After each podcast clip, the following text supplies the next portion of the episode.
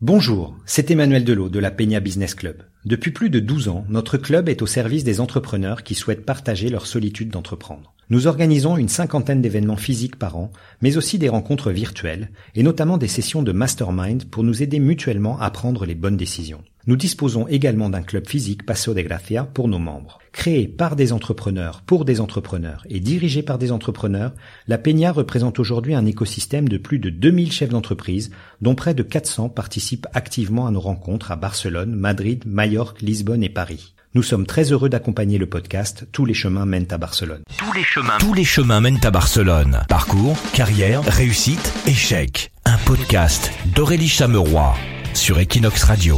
Selon la communauté scientifique, plus qu'une essence, l'entrepreneuriat est un processus. Le chercheur français Christian Brouillat en distingue trois grandes étapes le déclenchement du processus, le passage à l'acte et la phase de survie, échec ou développement.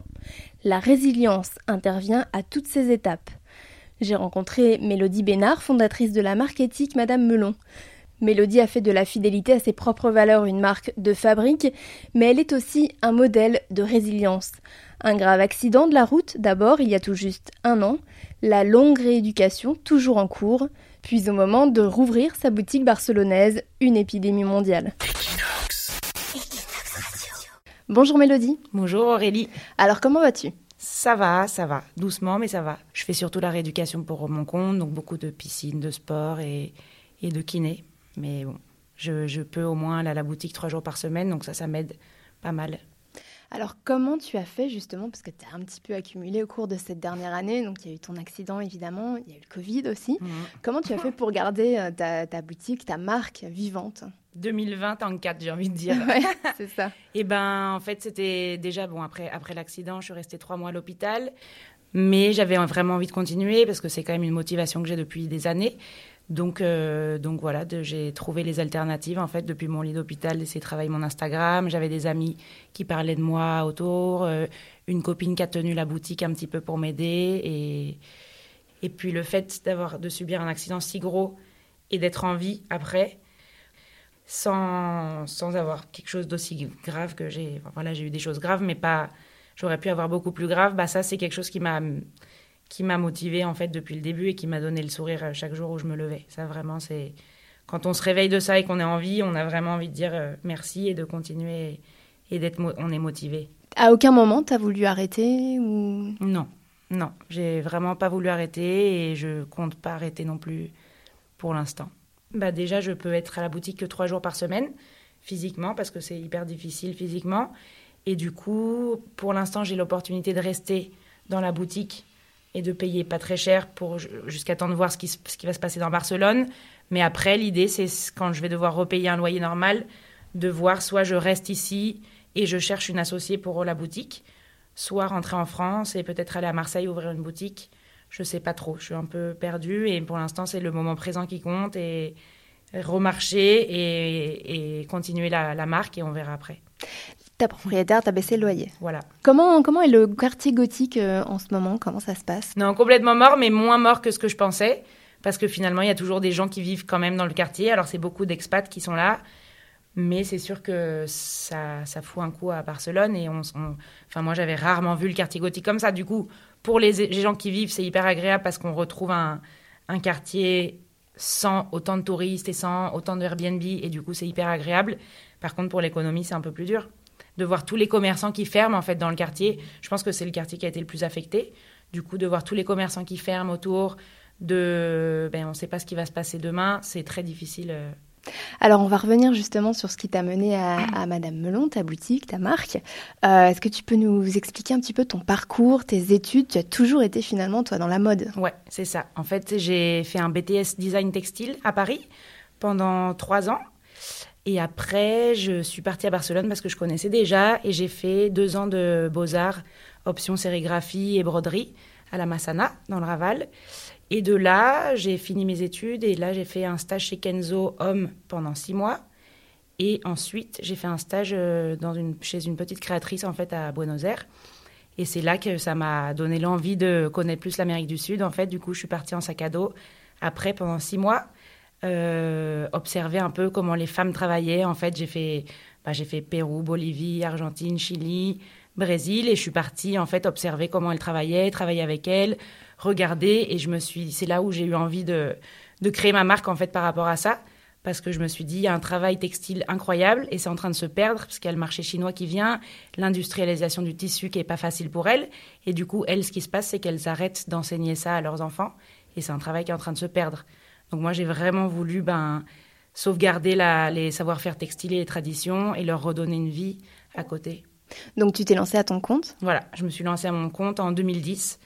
Et tu avais quel âge à ce moment-là? J'avais j'avais 26 ans. Et ça t'a pas fait peur de te lancer justement euh, Non, pas du tout. En fait, j'avais vraiment envie et j'avais des copines. En fait, comme j'ai étudié textile, j'ai pas mal de copines aussi qui ont monté des marques, donc on s'est on s'est pas mal entraidés. On a fait des formations ensemble euh, sur le bah, sur le marketing, sur comment créer une marque, parce que ça, c'est des choses qu'on nous apprend pas en BTS textile. Oui, voilà. Hmm. C'est très créatif, mais c'est pas du tout euh, pas du tout pour monter une marque. En fait, du coup, on a fait tout ça à côté ensemble et et je me suis lancée en 2010. Donc tu t'es vraiment formée à l'entrepreneuriat quand même. Ouais, voilà, ouais quand même.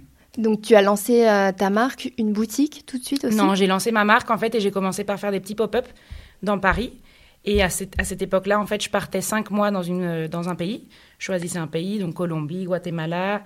Et je restais dans des, je cherchais en amont des coopératives en fait textiles. Je les contactais et je restais avec elles pendant cinq mois. Et je travaillais, je développais vraiment toute ma collection avec elles et j'étais à côté d'elle. Et du coup, après, je revenais et je faisais des petits salons, des petits pop-up sur Paris.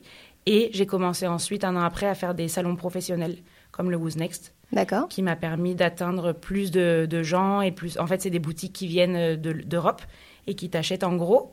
Du coup, j'ai commencé comme ça. Donc, ça t'a permis petit à petit d'avoir des fonds pour à chaque fois grandir. Voilà. Petit à petit, petit aussi. à petit, vraiment petit à petit. Et vient l'ouverture de la première boutique. Non, et après, la, ça, ça a duré pendant à peu près 6-7 ans. D'accord. Voilà, 6-7 ans à parcourir le monde, en fait, et surtout l'Amérique du Sud, et à, me former, en fait, au niveau textile, à, apprendre beaucoup de choses, et à faire des erreurs, et à recommencer. Et après, je suis partie vivre 4 ans en Argentine.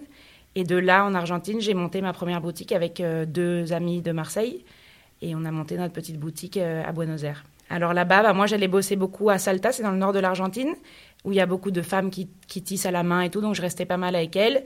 Et j'avais ma copine qui était sur, euh, sur Buenos Aires, qui tenait la boutique. Et puis moi, je faisais beaucoup d'allers-retours entre Salta, Buenos Aires et Paris pour, pour toujours. Je gardais toujours un pied, en fait, en France pour vendre sur les salons professionnels. Je continuais toujours à développer le, le marché européen, en fait.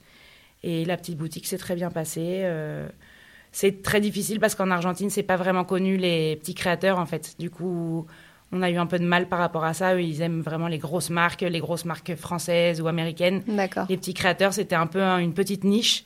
Donc, euh, donc on a tenu euh, un an. Puis j'ai décidé de revenir en France. Donc tu as toujours quand même, tout au long de ces années, euh, continué de travailler ton réseau. Oui. Ah, ça a été quelque chose de constant, non? Oui, toujours. Et tu parlais d'erreurs Tu peux nous en dire plus euh, euh, à, cette époque-là? Oui, bah en fait, les erreurs, c'est que j'étais j'étais pas je voyageais six mois de l'année en fait. Je partais en communauté euh, six mois de l'année en coopérative. Du coup ça me coupait un peu. J'ai pas développé vraiment mon bah, Instagram ça n'existait pas au début. Mais Facebook j'étais pas très bonne sur les réseaux sociaux on va dire parce que six mois de l'année j'étais un peu coupée et je je prenais pas soin de de travailler mes réseaux sociaux je, j'accentuais surtout le fait de faire un salon pro par an, hmm. où là j'avais des acheteurs qui venaient, mais pas vraiment les réseaux sociaux. Alors tu reviens à Paris et euh, là tu décides d'ouvrir euh, une boutique Ouais, bah, je reviens à Paris en fait et euh, un peu euh, déboussolée quand même par, par autant d'années en Amérique du Sud. Et j'avais l'envie de, de, retourner à Barcelone où j'avais déjà vécu 4 ans. Mais j'avais besoin de me réadapter en fait. Et du coup, je suis restée et j'ai des copines qui ont monté une boutique Mamamouchi à République. Et du coup, elles m'ont proposé de faire partie de la boutique, euh, une boutique atelier en fait. On était trois créatrices et de partager la boutique ensemble. Et du coup, c'était super, c'était une super expérience. Mais ça m'a donné envie d'avoir ma propre boutique et surtout de, partir de Paris. Le fait d'être trois dans une boutique, déjà de se partager les horaires, d'être ensemble, en fait, comme un atelier, un coworking, mais d'être ensemble, c'est hyper motivant. On s'est donné vachement de, tips les unes des autres et j'étais, j'avais ma marque depuis presque dix ans. Et en fait, j'avais pas.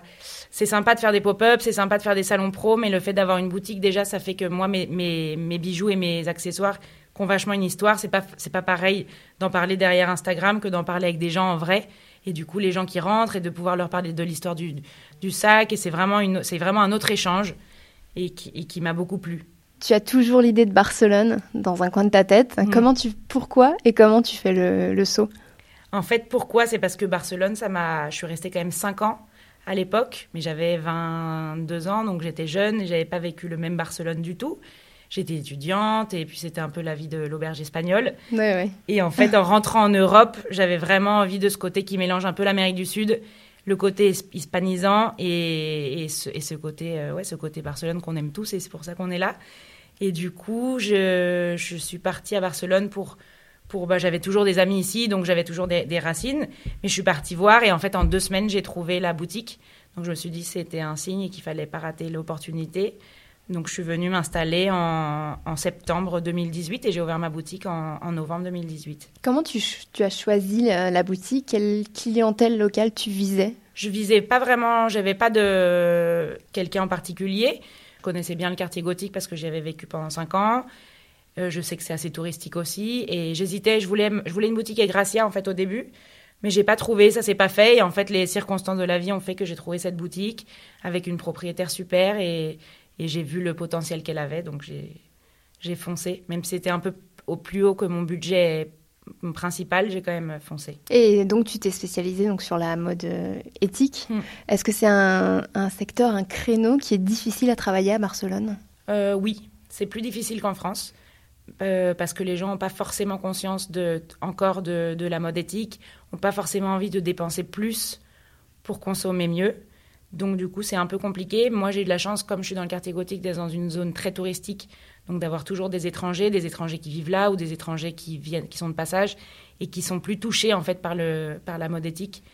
Mais à Barcelone, c'est quand même, ça reste une niche, donc c'est plus compliqué, Plus compliqué qu'en France. euh. beaucoup plus compliqué. qu'en Et France. d'ailleurs, tu as ta boutique en ligne pour compenser. J'ai ma boutique en ligne, je revends toujours dans des, dans, j'ai plus, plusieurs points de vente en Europe.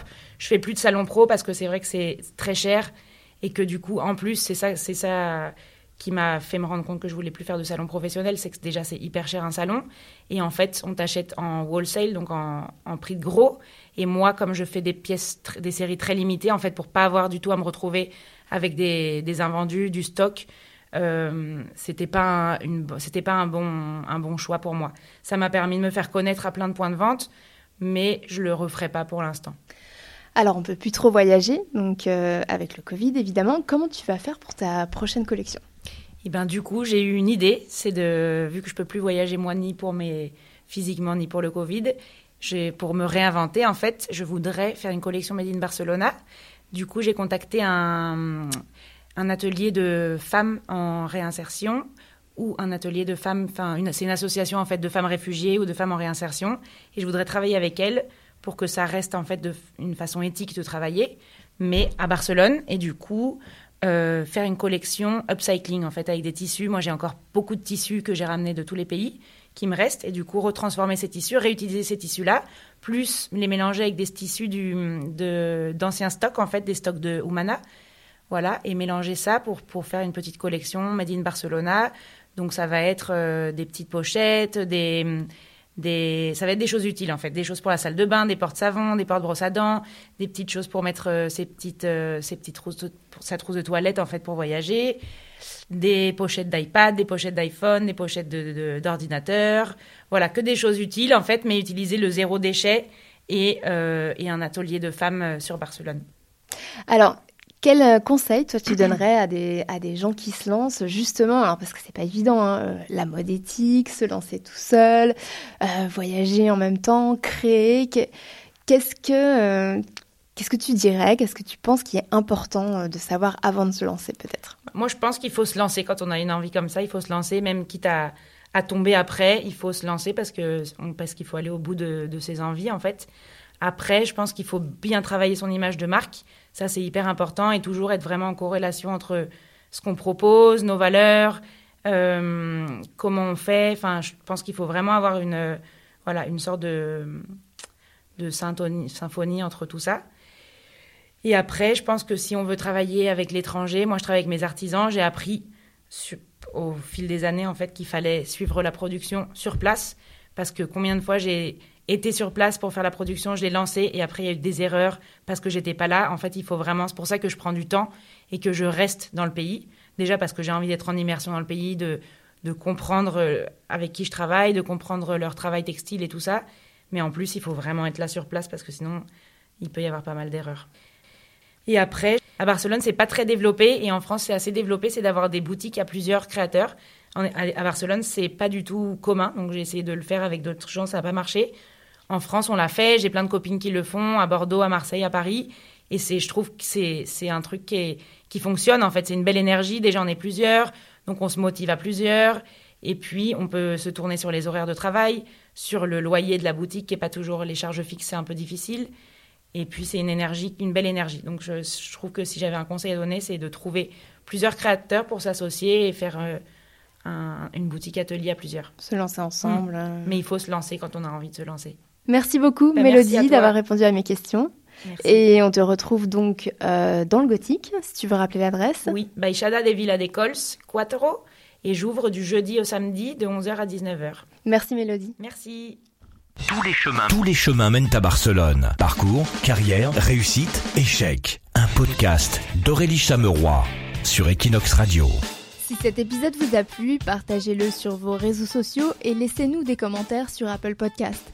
Ça aide à faire connaître le podcast et à faire grandir notre communauté. Tous les chemins mènent à Barcelone s'écoutent sur Equinox, rubrique podcast, mais aussi Spotify, Apple Podcast, Deezer, Podcast Addict et toutes les plateformes de podcast. Equinox.